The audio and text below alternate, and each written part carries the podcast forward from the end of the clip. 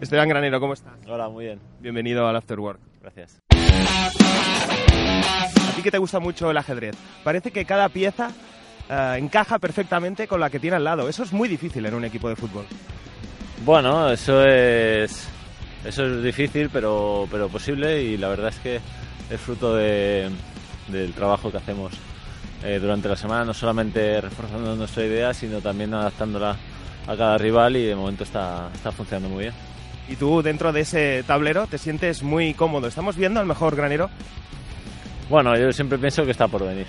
Este- me estoy encontrando bien, eh, cómodo dentro de una idea y, y de un estilo de juego que yo creo que, que se adapta a mis características y luego pues dentro del funcionamiento de un equipo que está rodando eh, a muy buen nivel, así que, que bueno, que de aquí yo creo que, que la línea de crecimiento que esperamos que tenga todo el equipo, pues personalmente también vaya creciendo y la temporada vaya a ser muy buena.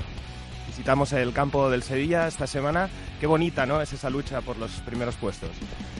Sí, la verdad es que es diferente, ¿no? Y, y, vamos, la ilusión está muy alta, pues un poco en la línea de la que tienen los aficionados, pues nosotros de la misma manera eh, estamos en una línea de máxima ilusión, de ambición también muy alta y, y bueno, pues vamos a un campo muy complicado, pero vamos a, a intentar ganar, así que, que bueno, yo creo que va a ser un buen partido. Se lo preguntamos ayer a tu compañero Borja. ¿Cuál es el techo de este equipo? Bueno, si es que es lo mismo que hemos dicho desde pretemporada, que no vamos a ser nosotros los que pongamos un límite. Eh, vamos a ir con la máxima ambición, pensando que cada partido es complicado, pero que cada partido se puede ganar y si conseguimos ganar todos, pues estaremos arriba. Y luego el día que, que pinchemos, pues nos levantaremos rápido.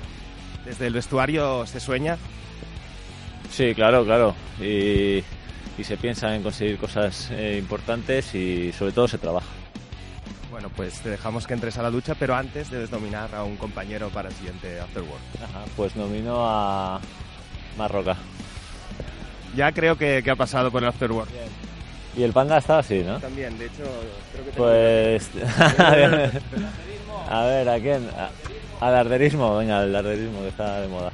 Pues Sergi Darder pasará por el After Work.